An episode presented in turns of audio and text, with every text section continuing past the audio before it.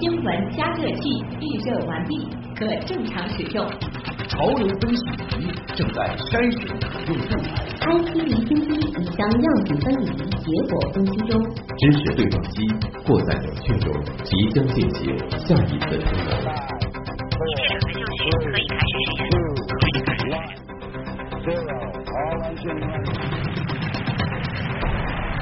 新闻实验室。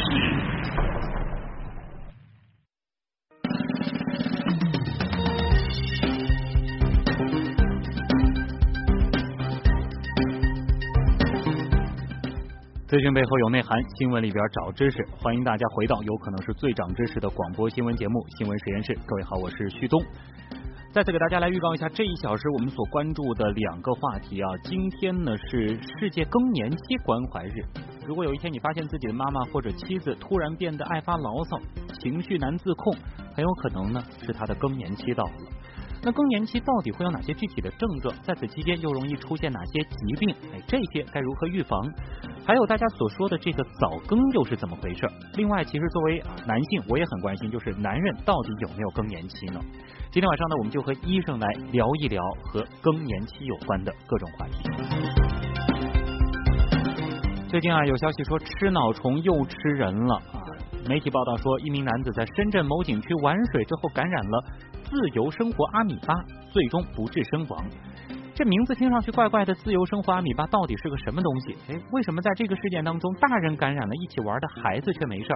传说当中的食脑虫，它真的是吃人脑吗？我们又该如何预防呢？稍后也会有医生详细解答。好，接下来也要欢迎在我们的直播间和阿基米德社区和大家一起互动的今天的实验助理叶星辰。叶星辰你好，谢东好，各位听众晚上好，也欢迎大家下载新闻加 APP，在阿基米德关注新闻实验室。啊，每天阿基米德直播帖的下面有我们的互动规则，参与互动就有机会获得由格瓦拉生活网提供的全国通兑电影券，还有各种惊喜。好，谢谢叶星辰。那接下来呢，咱们首先就来关注一下更年期。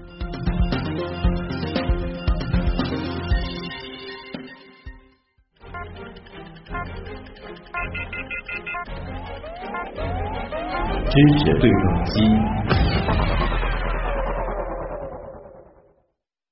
今天呢是十月十八号，同时呢是世界更年期关怀日啊。根据联合国世界卫生组织估计啊，到二零三零年，全世界呢会有十二亿以上的更年期妇女人口。我国的更年期女性呢超过二点一亿，大约占到总人口的七分之一。而且呢，哎，随着寿命的延长，妇女会有三十年以上的岁月在更年期之后度过。如果有一天你发现自己的妈妈突然变得哎爱发牢骚了，这情绪呢也挺难自控的，很有可能就是她到更年期了。那更年期到底有哪些症状？哎，在此期间到底有哪些疾病？该如何预防？另外。我们其实也说过，男人到底有没有更年期呢？有很多和更年期有关的问题啊。今天呢，我们请到的一位专家是瑞金医院妇产科妇科内分泌学组沈健博士，我们一起来聊聊这个话题。沈医生你好，哎你好，嗯，那先和大家一起来确定一下一个概念啊，就是到底什么才算是更年期呢？因为在很多人的呃这个耳朵里啊，觉得更年期像是一个这个贬义词，它到底是一个什么样的时期呢？哈，实际上是这样的，我们的更年期呢是一个女性一生当中必然要经过的一个阶段。那么一般我们意义上说的更年期，就是女性从有生育能力向无生育能力逐渐衰退，然后进入到老年的这样一个过渡过程。嗯。那么只要一个呃女性经历有足够长的经历，那么她都会经历我们叫这个叫做这个更年期的阶段，只要她寿命足够长。啊。那么，然后很多人只是注意到每位女性实际上都会经历更年期，嗯，那实际上有半下半句实际上还是蛮重要，就是她活的寿命要足够长。实际上从我们生物学角度而言呢，呃呃，所有的灵长类动物，包括猩猩、黑猩猩、狒狒，只有人类这一个物种，它具有呃更年期这样一个特殊的一个阶段。是因为人类的这个寿命？比其他的这些这个灵长类的近亲相比是足够的长，还是说人类比较特别呢？呃，应该是这样。实际上是随着我们科学的进步，实际上我们人类不断预期寿命不断的增长。那么包括在我们人类漫化漫长的进化期间呢，实际上在以往科学没有昌明的时代，实际上那时候男女基本上没有人能够活过四十岁。嗯，那么随着我们近代科学进展的发展呢，那么我们预期寿命延长，那么绝大多数人类都能够活过四十岁以后，那么在近代以后，那么更年期绝经才是成为为我们一个基本上人人都要。呃，体验的这样一个生理性的阶段，那么实际上是随着人的寿命的延长的一个副产品。嗯，就有点像是一个这个长寿的代价。当然，这是得放到一个更大的角度来看这件事儿。对对对，就是从生物学角度而言，像我们人类寿命的延长本身就是一种反生理的现象。这个没错啊，那我们具体到这个更年期本身啊，因为其实提到更年期呢，我记得小时候可能有个广告，我就能够背出好多什么失眠、心烦、胸闷、盗汗等等。那除此之外还有其他的吗？呃，实际上您这个问题提的非常好。实际上我们平时说的更年期的这个症状呢，实际上就是我们经常说的。潮热、盗汗、失眠，实际上是我们一个植物神经功能紊乱的一个症状。那么主要呢是由于我们雌激素水平下降，就是绝经以后，那么我们的卵巢里边没有分泌足够多的雌激素，造成我们体的一个植物神经功能紊乱。那么植物神经一旦功能紊乱呢，造成我们体温的调节中枢发生紊乱了，所以我们身体一会儿会觉得很热，然后一会儿突然之间有满身的大汗。嗯。那么同时呢，我们的呃精神状态呢也会出现一个容易。激动，然后情绪不稳定或者是烦躁，那么代之而的就是一个失眠。但是这是我们说的最常见的或者大家最为我们嗯熟知的这样一个更年期的症状。嗯。那么其实这只是我们在早期，就是在绝经早期，也就是。呃，两年到五年之内发生一个绝经早呃绝经早期的这样一个症状，实际上在绝经五年以后，我们身体会出现一系列其他的症状，这实际上是我们平时都很容易被忽视的症状。嗯，比方说我们绝经以后的女性，在五年以后，我们的骨量就会出现严重的丢失，所以我们在绝经以后的女性经常会发现呃有骨质疏松的表现，你经常就会发现我们在以往呃摔跤，在呃育龄期的女性摔一跤，或者是呃。撞一下对于他来说，呃，是一个很稀松平常事情，但是对于一个老年女性而言，摔跤很有可能就会造成呃骨折，或者是对吧？然后或者很容易产生运动型损伤，这是第一。第二呢，在绝经五年以后，我们会出现一个不可呃，会出现一些泌尿生殖道的萎缩，所以经常就会发现，在老年妇女她的反复发作的生殖道感染、反复发作的呃泌尿道感染，都是一个非常常见的现象。而这一部分呢，经常就会被呃我们一些呃病人自身而忽视，实际上他们认为是肾脏的疾病、是泌尿道感染的疾病、是细菌的问题。但很少有人会发现，这本质上是由于绝经造成泌尿生殖道的萎缩造成的一个情况啊。那在您平时还有同时，sorry，还有其实实际上在我们呃嗯绝经时间长以后呢，我们体内的糖代谢、脂肪代谢都会出现一个呃非常大的变化。大家可以发现，实际上在女性呃女性的育龄期的女性，我们健康女性她的身材往往是梨形身材，她的脂肪往往是分布在。臀部分布在大腿，那么是一个梨形身材。那么在绝经以后的女性，她其实会发现，老年男性和老年女性身材越来越趋同了。他们大多数呃人的脂肪都是堆积在呃腹部周围，是一个向心性的肥胖，也就是我们平时说的苹果型身材，或者叫哆啦 A 梦身材。嗯。所以这就是由于雌激素水平下降以后呢，那么女性的肾上腺来源的雄激素没有得到雌激素的拮抗以后呢，它就会慢慢慢慢就是体内有呈现一个雄激素占优势的一个状态，所以我们的脂肪代谢就会出现一个变化。当糖代谢、脂肪代谢出现变化以后呢，那么它的一个女性的一个呃心血管疾病的发生，比方说我们动脉粥样硬化，我们的呃冠心病。那么这一系列啊，包括我们的高脂血症这一系列的疾病都会出现，所以我们认为一些很多的一些女性的老年性的疾病，实际上它的本质或者它一个极为重要的风险因素就是绝经啊。这个其实很多都是和这个更年期之后人体内的这个激素水平发生很大的这个变化相关了。对，是的，是的，尤其还是在现在的社会，大家可以发现，六十五岁以上的女性。她很多人慢慢出现一个认知障碍，或者我们叫阿尔茨海默，就是我们平时老年平时经常说的叫老年痴呆症。这实际上也是和雌激素水平下降，呃，也是它的一个非常非常重要、不能忽视的一个风险因素。所以你看，在育龄期的女性出现老年痴呆的风险，是接近呃是很低很低的，嗯多数都绝大多数都是在绝经后女性出现的。哦，之前刚好其实也做过这个阿尔茨海默症的呃相关的这个节目，好像也提到，就是女性会比这个男性呃更易发一些，可能也和这个方面会有关联性。是的，这是有非常重要的一个因素。所以大家可以看到，我们实际上雌激素，我们认为一直以为雌激素只是作用于子宫或者作用于我们的生殖道，实际上雌激素在全身很多部位，包括心血管系统，包括我们的骨骼、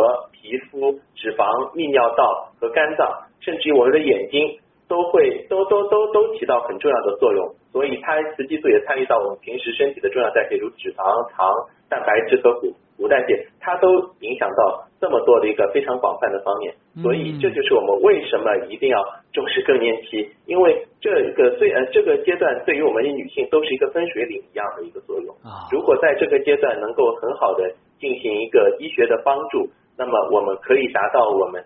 经常说的一个好的医生可以为病人做到的最高境界，就是治病于未病状态。嗯，这才是真正的一个预防疾病，而不是治疗疾病。太对了，就是如果说能够认真对待这个时期的话，可能之后几十年的这个生活质量会提高很多了。是的，嗯，那在您平时的门诊当中碰到的这个患者，他可能在这个时期遇到的最大的这个烦恼，往往是集中在哪一块呢？呃，因为很多病人实际上对于更年期的认知，就像您刚才所说，就是潮热多汗，然后情绪出现波动，或者是睡眠障碍，所以多数的一些自己呃，就是自己主动来挂我们的更年期专病的门诊的患者，多数都是由于这些症状出现的，而有很多我们自己呃，对于我们妇科内分泌有了解比较多的一些非常呃年资深的一些其他的医生，比方说我们的肾脏科医生。呃，会发现，哎，我们有一个复发性的泌尿道的感染的女性，那么经过常规的治疗老是不好，那她就会考虑到，哎，是不是由于更年期造成泌尿生殖道萎缩，她就会转诊过来，或者是我们的骨科医生发现她对于这些骨质呃疏松的患者，它的治疗效果，它的覆盖，包括它的一些治疗骨质疏松的药物使用的，它的效果非常有限，那么也希望通过我们的呃妇科内分泌医生对他们进行帮助。所以实际上我们病人的来源还是比较多种多样，但就病人自身而言，我们对于呃病人自身他的求医的一个主要的问题还是朝着多汗、睡眠障碍或者是情绪波动啊。您说到的这个情绪波动，是因为他的这个呃生理上出现了各种不适导致的，还是说他本来就是更年期的一种症状呢？呃，实际上呃这是一个非常好的问题。呃，首先首先我们的雌激素它本身就会引起我们整个大脑皮层的很多神经递质出现一个分泌的紊乱。呃，如果雌激素低下，它的分泌紊乱加剧以后呢，它本身就对情绪就是一个影响作用。第二呢，它我们的一个大脑的一个呃我们叫植物神经功能紊乱会引起我们的体温调节中枢的问题，所以说一会儿热一会儿冷，实际上在呃一个女性而言，她的一个呃自我的感受就会变得非常差。嗯。第三呃，由于这是绝经呃绝经或者是围绝经期的女性，她往往存在非常严重的睡眠障碍。那么有的患者我经常碰到最极端的一个患者就是呃她晚上她先生睡得好好的，但是她一个晚上。就是眼睛睁着，老是睡不着觉，她一怒之下把她先生踢到床底下去了。这个可以理解啊，因为他的这种这个生生理的这种不适，那一定会造成很多的这个困扰。对对，他对于他的先生，他意见非常大，说我我睡的呃我一点都睡不着，你睡得那么香，那么就我们平时经常说的，要没有比较就没有伤害，嗯、所以他心里边就会更加难受。那么反复的失眠，身体的这种不适，它就会更加加剧他一个女性的一个情绪波动。嗯，这个其实呃，也就是这个为什么很多人就会觉得这个呃更年期的人比较难相处啊，可能这就是一个比较主要的原因了。那其实对对对，接下来一个很重要的问题就是，像您刚才提到的这种呃生理也好，心理上也好出现的这种症状，可以通过这个呃就医呃治疗或者说吃一些药物得到改善吗？我现在可以想到的是不是说是能够补充一些雌激素呢？呃，是这样的。实际上，就我刚才而言，实际上，呃，从我们生物学角度，从宏观上面而言，就是我们的卵巢，呃，我们的卵巢实际上和我们就我们目前的生命大于四十岁而言，实际上已经跟它本身的功能已经跟不上我们整体的寿命了。嗯。所以它不再产生雌激素，但是雌激素呢，对于女性维持健康又是必要的。那么，既然大家都追求长寿，那么想预防很多老年性的疾病的发生，那么我们补充雌激素就是我们不合生理情况的长寿所带来问题的一种弥补方法。哦，您明白吧？嗯就是我们只要要追求一个非常好的一个预期的长寿的生命，那么对于我们适当的人群补充雌激素是一种非常好的弥补方法。嗯所以我们目前的趋势是，只要不存在一个非常呃主要的禁忌症，那么对于一些适龄女性，我们都是建议她进行一个基本的呃激素补充治疗。啊，这算是一个比较主要的这个治疗的手段。对，这是实际上我们人类补充激素是有非常长的历史，实际上是从上世纪四十二呃四十年代的时候，我们就已经开始尝试补充雌激素了。所以这个补充雌激素的治疗是。就目前而言，是一个非常成熟的治疗，它的边界、它的风险，包括它的用药的方案，包括它的一个呃一个风险的评估，包括它的一个呃调整的呃调整用药的标准，都是一个非常清晰的一个方，都是一个非常清晰的方案了。嗯我们都是非常有一个大样本的临床数据进行支持，所以呃，我要再次向大家疾呼，嗯就是对于一个呃适龄的女性，或者是有呃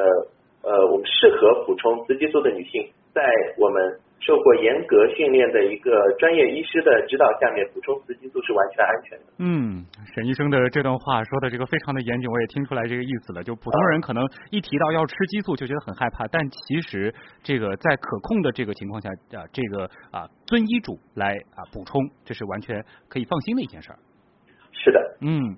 那咱们具体回到这个更年期的啊一些这个症状啊，比如说它有什么先兆嘛？可能发生哪些时候的呃哪些症状的时候，呃女性朋友就要小心自己可能呃到更年期了，或者已经是更年期了。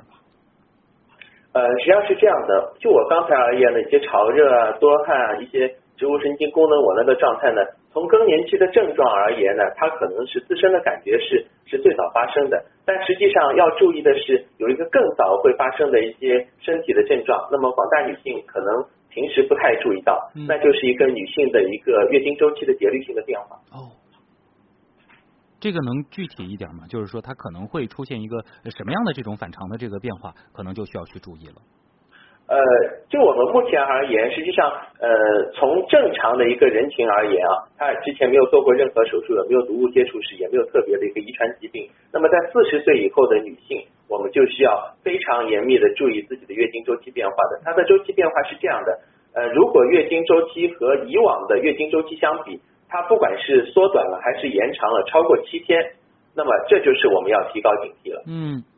嗯，尤其是呃呃，在十个月当中，它出现连续两个周期都出现它的月经周期和以往相比，那么它的变化超过七天。比方说，我我我连续两个月出现月经周期都变成二十三天了，或者是我连续两个月出现我月经周期呃都大于四十天还月经不来，嗯那这就是需要我们呃女性要高度警惕。那么可能这就是代表着你的卵巢功能出现一个下降的表现，那么需要医生对于你进行帮助，或者对于你进行评估，看看你到底是由于其他内分泌疾患造成的一个月经周期紊乱，还是由于自身卵巢功能下降造成的一个结果。嗯，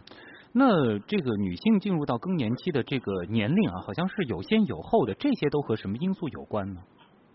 嗯，最早的话，呃，就一个呃，目前而言呢，我们往往认为它有几方面因素可以呃决定了一个女性的一个呃经期的长短，或者是我们叫卵巢功能呃卵巢功能延长的这样一个长短。嗯、最常见的呃就是我们一个营养状态。嗯，比方说我们中国的女性在过去三十年当中，我们的绝经的呃年龄是逐渐逐渐在往后拖。比方说，在我们在改革开放之前，可能我们中国女性的平均绝经年年龄是四十六岁。嗯那么，那么经那么由于那个时候我们的饮食的结构都是以植物的呃或者是以素食为主的，那么摄入的油、蛋白质的量和现在是没有办法相比的。那么改革开放以后，我们的营养状态逐渐的变好，我们的食物结构从嗯呃素食，那么逐渐像鱼肉蛋奶非常丰富的这种结构相靠的是呃相呃嗯呃相靠的时候呢，我们就会发现我们的女性她的绝经年龄往后延迟了。那么从原先的四十六岁变成四十八岁，那么到我们上海地区的一个女性的平均绝经年龄是在五十岁，啊，所以这是一个营养状态对我们造成的影响。嗯还有呢，就是我们一个遗传因素会对我们造成很多很多的影响。实际上，一个女性她她的一个医生的卵巢的储备功能在出生以后，呃呃就已经基本上决定了她呃，她一生当中可能排几出来。一般在呃正常的女性，她可能一生当中会排呃四百克到六百克左右的卵子。那么由于有的女性她比方说先天性的呃卵巢储备功能不足，或者是后天由于自身免疫状态或者毒物接触史使她的一个卵巢的呃卵泡的数量减少，她的排卵受到了影响。那么它排它的总体的一个卵巢储备的总量减少了，那也会造成了一个提早的一个绝经，嗯，或者是我们比方说一些卵巢手术，我们经过卵巢手术以后呢，它的卵巢皮质就会受到一个损失，那么它的总的一个卵巢卵巢当中的一个卵母细胞的总数也会减少，那么总量减少了，我们排卵的频率还是这个样子，那是不是它也会它的？呃，绝经年龄就会往前推了呢，就像一个我们皮夹子，原先有四百块钱，一个月用一块钱，是吧？那么，那么当他的一个做过手术以后，他的皮夹子里边就两百块钱了，你每个月还是有一块钱，那他整个用完钱的用完钱的这种预期就会大大的往前推了。对，很形象的一个比喻啊。那么，呃，总的来说，呃，就是这个女性。绝经的这个早晚，呃，它是这个好还是坏呢？就比如说，可能会有一些女性，她年纪很大了还没绝经，这是一种好现象吗？呃，这得分两面说，就是实际上，呃，女性绝经晚，从我们的一个更年期的症状而言呢，哎，它可能呃并不是一个特别坏的坏现象。嗯。呃，它可能它的出现更年期的围绝经的症状会比较延迟，或者她身体的各个呃器官的退行性的改变，年龄会往后延迟。但是大家要注意的是，绝经晚实际上代表着体内呃有呃有这种高水平的雌激素刺激的时间会特别长，这往往是我们一些呃雌激素敏感型的肿瘤的一个高危因素，比方说乳腺癌，比方说子宫内膜癌。哦。所以这些高危因素存在，那么对于这些女性而言，我们更要严密加强对自己的一个一个呃体检，嗯或者是寻求医生的帮助，或者做一些健康的指导，或者我们多长时间对于身体进行一个进行一个检查，来看一下，哎，有有否这些肿瘤发生，或者是做一个体检，做一些正规的一些健康指导。嗯，激素水平过高啊，也是需要去关注的。那么过而且它过长，不是过高，而是过长。过长，因为在我们对过长，因为我们真正做雌激素补充治疗的时候，我们实际上我们的雌二醇水平都是控制在四十到五十之间的。嗯。但是一个女性正常排卵的话，她一次排卵，她的雌激素水平就会到三百到到五百五十之间。嗯。所以它实际上体内的一个过高的雌激素的波动，那么也是一个呃好发肿瘤的这样一个风险因素。哦。那这个时间长，它的这个次数也会更多。所以说，它的这个风险就越来越大了。那么，对很早就绝经的这个女性，她会有什么问题呢？她就会出现提早人体进入一个衰老状态。因为我就像我刚才说的，绝经对于一个女性而言是一个分水岭一样，呃，分水岭一样的一个过程。绝经之前、绝经以后，体内的糖代谢、脂肪代谢，包括它的一个呃，我们平时说的呃，体内一些呃弹力纤维的这些，包括它的体力，都会出现一个。非常大的一个我们叫断崖式下跌，嗯，呃，所以所以如果一个女性过早的进入一个绝经后期，没有医生的帮助的话呢，她我们就是平时说会进入一个叫早衰，就是我们不仅是卵巢的早衰，不仅是子宫的早衰，而是整个全身各个器官的早衰。它一些老年特发性的疾病，比方说骨质疏松，嗯，比方说我们刚才说的一些心血管疾病的发生，或者是脂肪呃糖代谢、脂代谢的异常造成的。呃，高脂血症啊，糖尿病啊，它的一个发病的年龄，包括发病的风险，都会大大增加或者是。啊，这就是一个标准的这个人生的分水岭啊，所以说过早，它肯定也不是什么好事儿。好，这里是正在为您直播当中的东广新闻台新闻实验室，此刻连线的是瑞金医院妇产科妇科内分泌学组的沈健博士啊，我们稍后继续和沈医生来聊聊更年期相关的话题。欢迎回来，这里是东广新闻台正在为您直播当中的新闻实验室啊。今天是世界更年期关怀日，所以呢，我们和瑞金医院妇产科妇科内分泌学组的沈健博士一起来聊聊这个话题。呃，沈医生啊，在这个广告的时候呢，我们也看到了这样一个问题啊，就是说有的妇女呢，她可能因为种种原因，呃，她这个拿掉了卵巢，或者是呃这个部分脑垂体手术之后呢，她出现了这个绝经的症状，或者有些女性患者她部分的生殖器官被摘除，那么这样的患者她还会有更年期的烦恼吗？呃，是这样的，主要看她接触是哪个器官。比方说，她如果仅仅是一个子宫，由于她比方说是子宫肌瘤啊，或者由于其他子宫的疾病，把子宫切除以后呢，那么由于它没有切除卵巢，没有切除我们女性的卵巢，所以它并不会影响到我们一个女性正常的一个雌激素的分泌。虽然她不来月经，但是她体内的一个雌激素水平依然会有节律性的变化。所以这样的女性，呃，我们没有必要对她呃进行一个过多的一个激素补充治疗。实际上，它自身会有一个正常的水平的分泌。嗯。那么对于一些卵巢手术，尤其是比方说我们有一些卵呃妇呃妇科的一些卵巢的一些恶性肿瘤，它比方说把双侧的卵巢都已经切除的女性，那么她的由于卵巢切除了，那么她就不会分泌呃我们生理需要量的一个雌激素，所以它就会很快的进入到我们一个叫呃嗯绝经的症状，它就会很快出现，因为它没有内生的一个雌激素的一个分泌。那么还有一类呢，就是我们需要关注的，就是比方说我们垂体手术，我们经常会在我们的呃妇科内分泌的一个专病门诊上发现，有一些呃经过垂体手术以后的女性，她就失去了一个自自自自然的一个月经。嗯。那么就是由于我们体内垂体它实际上是指挥卵巢的一个器官，当它指挥卵巢的这个器官它没有再给卵巢下任务的时候，我们的卵巢是不会自我分泌一个呃一个雌激素的。所以，对于这样的女性，我们要了解到，呃，她的一个绝经的原因是什么？那么是她由于手术在哪个部位会造成了不同原因的雌激素缺乏？我们会对她进行一个特别的有针对性的治疗。嗯，呃，好像有一些人啊，这个更年期啊过得特别的难熬，还有一些人呢就说这个感觉没有什么特别的不适，这个是和个人的生活习惯有关，还是说个人的体质有关呢？呃，它和我们的种族和它的一个营养状态，或者和平时的一个生活压力都是密切相关的。那么在这个报在这方面呢，实际上全球的报道是非常多的。就比方说，在西非撒哈拉沙漠的一些女性，她们根本就了解不到，呃，一个女性她竟然还会有就就是更年期的这样一个症状，因为生活对她来说是非常艰难的，所以说她很多的时候大量的精力都是用在和自然搏斗的状态下面。那么，在我们的目前的一些流行病调查前方面呢，发现就是越是教育的程受教育程度高，或者是呃生活相对优越的一些女性呢，她就是发生呃更年期综合症的症状，或者是更年期综合症的症状的呃严重程度呃是尤为明显的。也就是说，对自我关注程度高的那一群女性，可能她对于更年期的体验会尤其强烈，或者是更早一些。嗯，这个和我们的这个认识反而相反，就是生活条件比较好的、对自我认识要求高的人，他的这个更年期的体验反而会比较差。